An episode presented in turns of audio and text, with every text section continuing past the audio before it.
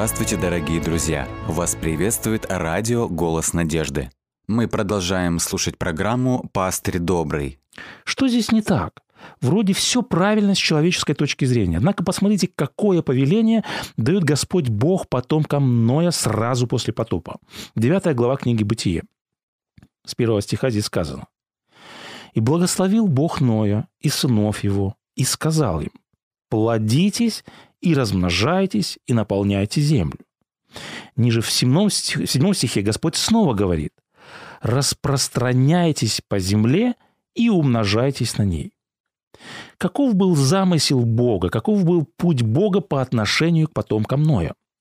Господь говорит, разойдитесь, распространитесь по всей земле, наполните землю. А что говорят потомки Ноя? Они говорят, в 4 стихе 11 главы, посмотрите, как звучит данный текст в оригинале. Там сказано, построим себе город, чтобы не расселяться по лицу всей земли. В Институте перевода Библии так гласит этот текст. «Построим город», — говорили они, «это удержит нас здесь, не будем мы по свету рассеяны». Вот этот текст как раз и показывает нам суть проблемы. Бог повелевает, распространитесь, расселитесь по всей земле. А потом кино говорят, а мы построим город и осядем в нем. Мы не рассеемся по лицу земли, а наоборот сконцентрируемся в одном месте – и что это, по сути дела? Это прямой, открытый вызов воли Бога. Мы знаем, что все пути Бога имеют глубокий смысл, все повеления Бога имеют глубокий смысл. В Библии сказано, что воля Божия благая, угодная и совершенная. Поэтому, когда я размышлял над данным отрывком, меня заинтересовал мотив вот этого божественного повеления. Ведь действительно, мир после потопа, как мы сказали, был опустошен, поэтому как легче выжить, как легче защитить себя, если разъединяться или наоборот, если объединиться? Конечно же, если объединиться в единстве сила. Почему же тогда Господь, казалось бы, вопреки здравому смыслу, повелевает им разделиться и расселиться по всей земле? Давайте посмотрим на контекст данного повествования. В пятом стихе 6 главы мы читаем, что до потопа велико было развращение человека. И далее сказано, что всякая плоть извратила путь свой. Изначально при творении предназначение человека было идти по пути Бога. Но Земля отказалась следовать этим путям. Поэтому потоп – это была не бессмысленная стихия, это был необычный, вынужденный акт пересотворения человечества. Но и его семья – это было новое творение. И каково было главное предназначение потомков Ноя? Главная миссия – Главное предназначение потомков Ноя заключалось в том, чтобы повести все человечество, повести весь дальнейший род путями Бога. Но каким образом? Какой путь для этого Господь избрал? Какой метод? Какова была божественная стратегия? Господь говорит, распространитесь по всей земле. Господь говорит, вы должны освоить все континенты. У данного поколения, то есть поколения послепотопного, мы можем сказать, был уникальнейший опыт. Каков? Господь чудом спас их от вод потопа. Поэтому Господь желал, чтобы в различных отдаленных местах были те, кто сохранил познание о живом Боге, кто мог стать живым свидетелем всемогущего Бога, который спас их от вод потопа. Есть один интерес, интересный факт. Журналист Рене э, Рунберген написал известную книгу «Дело ковчега». Он провел исследование, и вот что он обнаружил. Он обнаружил, что повествование о потопе содержится в летописях и преданиях, по крайней мере, 80 этнических групп. Обратите внимание, эти этнические группы проживали в самых разных частях света. Каким образом это можно объяснить? Мы знаем, что Господь все же расселил народы по всем континентам. Вот почему в фольклоре или религиозных преданиях разных народностей сохранилось повествование о спасенном Ное и о ковчеге. Поэтому мы можем предположить, что повеление Бога распространиться по всей земле – это было первое великое миссионерское поручение Бога, это была первая глобальная миссия. Распространение вести на обширных территориях это возвеличило бы имя Бога, это сделало бы имя Богу. Люди на различных континентах получили бы познание о живом Боге и прославили бы Бога живого. Однако что говорят потомки Ноя. Они говорят, сделаем себе имя, сказано в 11 главе 4 стихе книги «Бытие». Мы видим, что им неинтересны были глобальные планетарные задачи Бога. Для них не было важно возвышение имени Бога. Что беспокоило их? Их беспокоило только свое имя, как здесь сказано. Их беспокоили только свои личные интересы. Они искали благо только для себя и отказались быть благом, благословением для всех народов. Как сказал один автор, они желали беззаботно проживать на маленьком островке своей личной эгоистичной жизни. Поэтому мы можем сказать, что Вавилон, Вавилонская башня, это было новое грехопадение после сотворения нового рода человеческого. Они не повели, к большому сожалению, человечество путем Бога. Однако в Библии сказано, что Бог поругаем не бывает.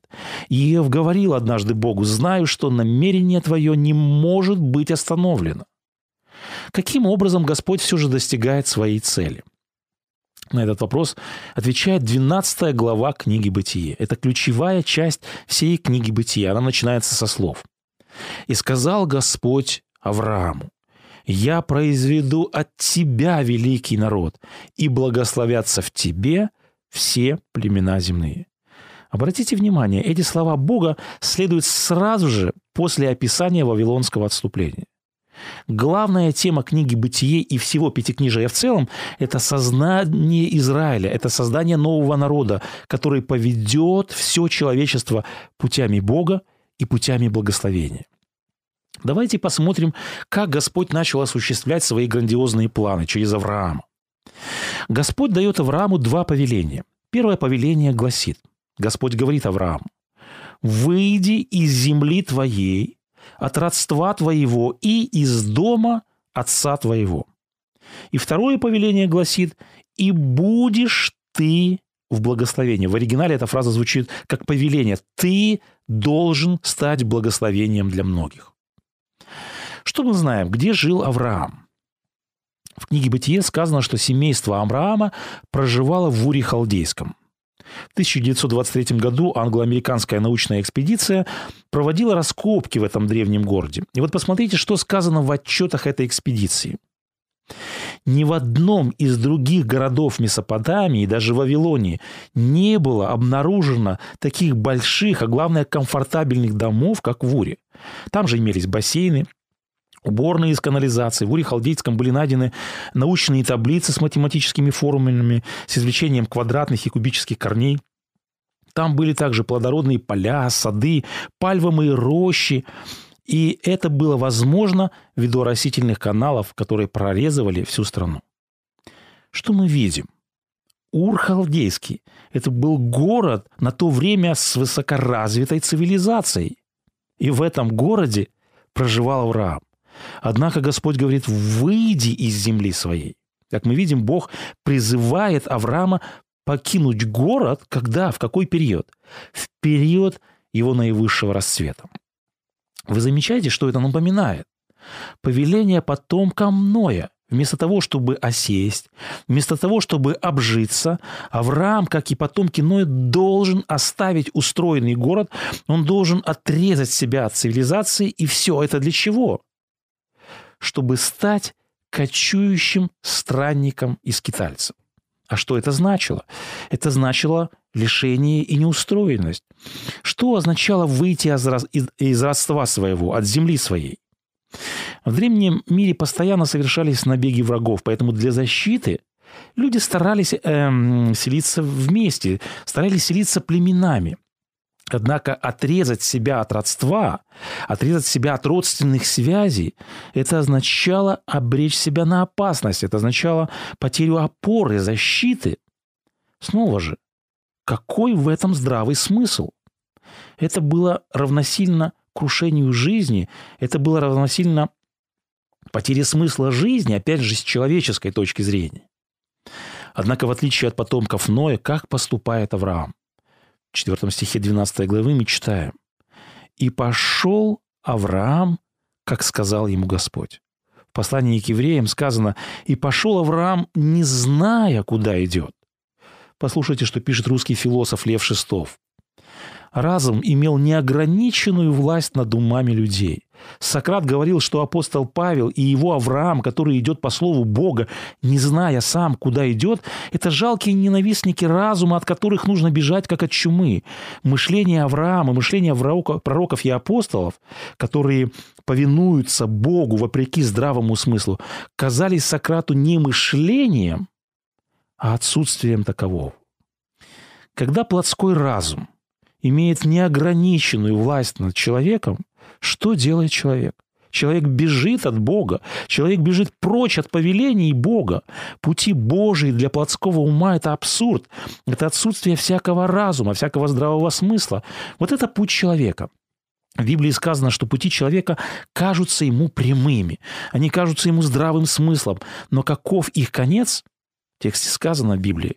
Конец их – путь к смерти и проклятию. Однако каков путь Бога? Путь Бога – это повиновение Ему. Это повиновение Ему даже вопреки здравому смыслу.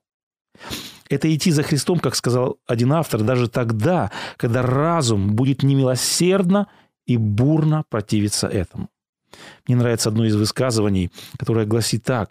Бог может повести нас через море или через пустыню, но самый лучший путь – это путь, которым ведет нас Господь. Авраам понимал вот эту ценную, вот эту очень важную жизненную истину.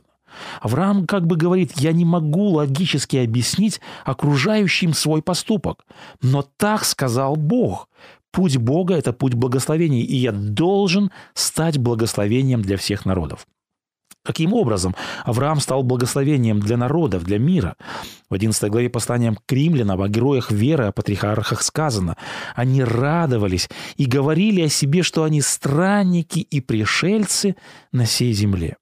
Почему они давали себе такое определение? Мы странники и пришельцы. Потому что они знали свое предназначение. Обратите внимание, патриархи Авраам, Исаак, Яков, они нигде не построили себе город, как этого хотел сделать Вавилон.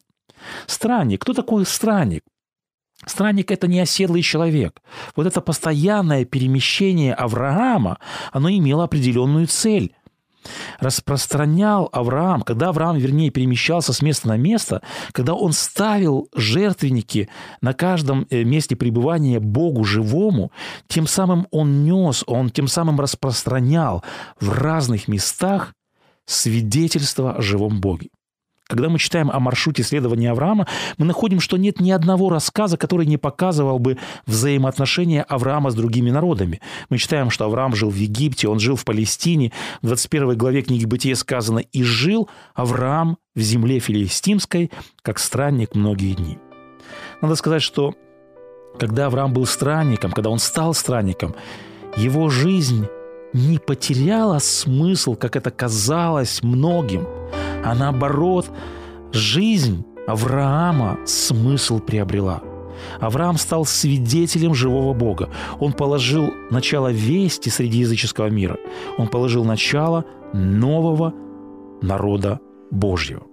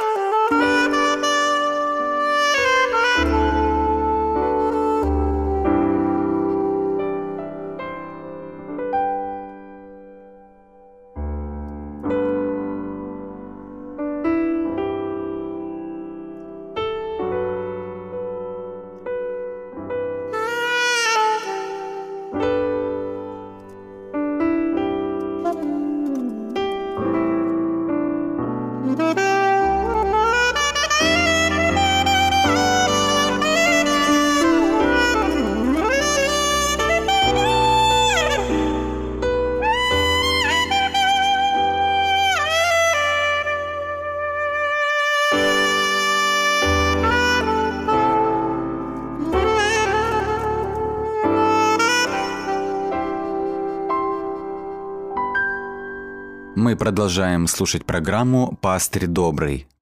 Позвольте здесь вспомнить еще несколько мужей веры. Бог дает Ною особое откровение о потопе. Он дает Ною весть о судах. Бог дает Ною весть о строительстве ковчега спасения. Но вокруг ничего не говорит о дожде. Все вокруг остается так же, как и было. И люди вокруг потешались над Ноем. Все время, с утра до вечера, месяц из месяца, из года в год, Ной каждый день строит ковчег. Все свое время Ной строит ковчег. Ной ничем не занимается, как только тем, что занимается строительством ковчега.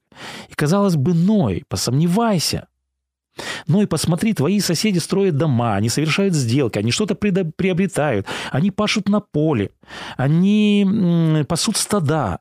Ной, ровесники твоих детей устраивают свою жизнь, трудятся на поле, а твои дети с тобой каждый день строят ковчег. И, казалось бы, люди могли сказать, Ной, побеспокоимся о будущем своем, о будущем своих детей. Ной, какой потоп, какой смысл в этом строительстве? Неужели стоит на это расточать все свое время, все свои силы, все свое здоровье? Однако мы видим в библейском тексте, что Ной закрывал свое сердце от всех этих разговоров, от всего земного. Он прячется от всего этого. Он закрывает свои уши, он закрывает свои глаза от всех этих э, домыслов. Почему? Потому что Ной получил откровение от Бога. Ной получил слово от Бога. Ной получил обетование Божье, и Ной знал, что это обетование исполнится. Где остались дома современников Ноя? Где их труды? Где они сами? На строительство ковчега, весть Ноя, проповедь Ноя, вхождение Ноя в ковчег, в этом жизнь Ноя приобрела смысл и спасение. Ной строил ковчег спасения для этих же людей, которые смеялись над ним, но которые, к большому сожалению, впоследствии погибли, так не послушав проповедь Ноя, так и не войдя в ковчег. Моисей. Когда мы вспоминаем историю Моисея, мы помним, что Моисей стал странником в пустыне, когда он избрал страдания с народом Божьим вместо египетских сокровищ. Он мог бы стать фараоном Египта. Однако, когда мы прослеживаем жизнь Моисея, мы находим, что его жизнь не потеряла смысл, когда он стал странником пустыни. Наоборот, она приобрела смысл. Тот же вопрос. Где сегодня фараон? Где богатство Египта? Истлели. Однако Моисей сегодня на небесах. Он вошел в историю как муж Божий, который привел народ к свободе, который привел народ в землю обетованную. Вот это и есть путь Бога. Это и есть важное, ценное предназначение человека. Вот это и есть вечный, неприходящий, божественный смысл жизни. Быть благословением для этого мира. Быть странником. Распространяться по всей земле. Быть распространителем вести о живом Боге. Готовить мир, чтобы он вошел в ковчег спасения призывать выйти из духовного Египта и Вавилона подобно Моисею. Ценность и значимость чего-то определяются вечностью. Есть земное, оно приходящее, поэтому оно, соответственно, и не ценно. Но есть нечто вечное, есть нетленное, и поэтому это единственное, что имеет значимость, это единственное, что имеет ценность и смысл. И Бог призывает инвестировать себя, инвестировать свою жизнь в эти вечные христианские и божественные ценности. Христианская писательница однажды говорила, только пригласив Бога в соднящую бездну своего сердца, человек сможет наполнить ее пустоту в избытке. Ничто меньшее, чем это нерасторжимое единство, не удовлетворит человека. Как только мы позволим нашему сердцу пить воду из колодцев менее глубоких, чем вечный Бог, чем вечные ценности, мы обречем себя на вечную неудовлетворенность. Когда мы слышим призыв пойти по пути Бога, перед нами всегда каждый раз будет выбор. Либо мы будем свою жизнь строить по модели Вавилона и строить свою маленькую Вавилонскую башню, свой маленький островок эгоистичной жизни. Либо мы откликнемся на призыв Господа Бога и будем распространяться по всей земле. Либо мы будем вести, образно говоря, оседлый образ жизни, то есть не откликаться на призыв Христа, либо, вопреки здравому смыслу, мы выйдем из своего ура и станем благовествующими странниками. Либо мы всю жизнь будем расточать на что, чтобы стяжать египетские богатства, либо, подобно Моисею, откликнемся на призыв Бога, выйдем из духовного Египта и будем вести людей из рабства греха к свободе, из тьмы к свету в землю обетованную. Каждый из нас, каждый в своей жизни строит какие-то свои планы на жизнь. Однако обратите внимание, Бог не говорит так. «Я знаю о планах и намерениях, которые вы имеете о своей жизни».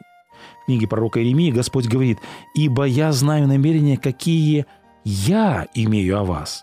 Ни одна история в Библии не начинается словами «тогда народы и люди имели великие планы». Так не сказано в Библии, потому что Библия, как и наша жизнь, она не о моих планах, она не о наших планах и намерениях. А Библия – это книга о планах и намерениях Бога. В Библии Господь Бог всегда вступает в планы людей. Мы проследили, что Ной, в общем-то, не планировал строить ковчег и стать глашатаем потопа и спасения – Авраам не планировал, что он будет отцом новой нации, когда ему было 90 лет. Моисей не планировал предстать пред фараоном, противостоять ему и, будучи человеком косноязычным, стать вождем целого народа. Однако мы проследили, что Авраам, Моисей, Ной, они желали знать планы Бога об их жизни. Они желали знать пути Бога, и Бог открыл им этот путь, и они, жертвуя собой, последовали этому пути. Господь Бог, Библия разворачивает перед нами грандиозную божественную программу. Господь желает сегодня распространить свою весть. И распространение вести будет масштабным, интернациональным, невероятным событием. Господь призывает нас стать частью этого грандиозного плана. Поэтому каждый из нас должен лично для себя задать вопрос, где я, где лично я в этой великой глобальной миссии Бога, где я в этих грандиозных планах и намерениях Бога. Мне понравилось одно высказывание. Стив Джобс, известный основатель корпорации Apple, однажды говорил, «Быть самым богатым человеком на кладбище для меня это не важно. Однако ложиться спать и говорить себе, что ты сделал нечто прекрасное, вот это важно и ценно для меня.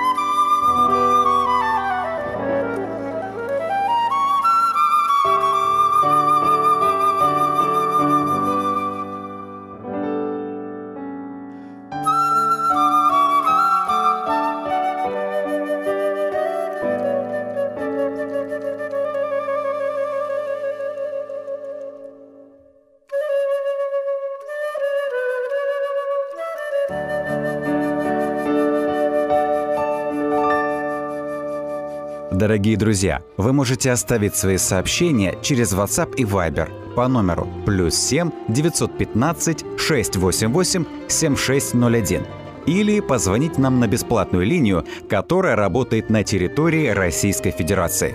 Номер 8 800 100 ровно 1844. 8 800 100 ровно 1844.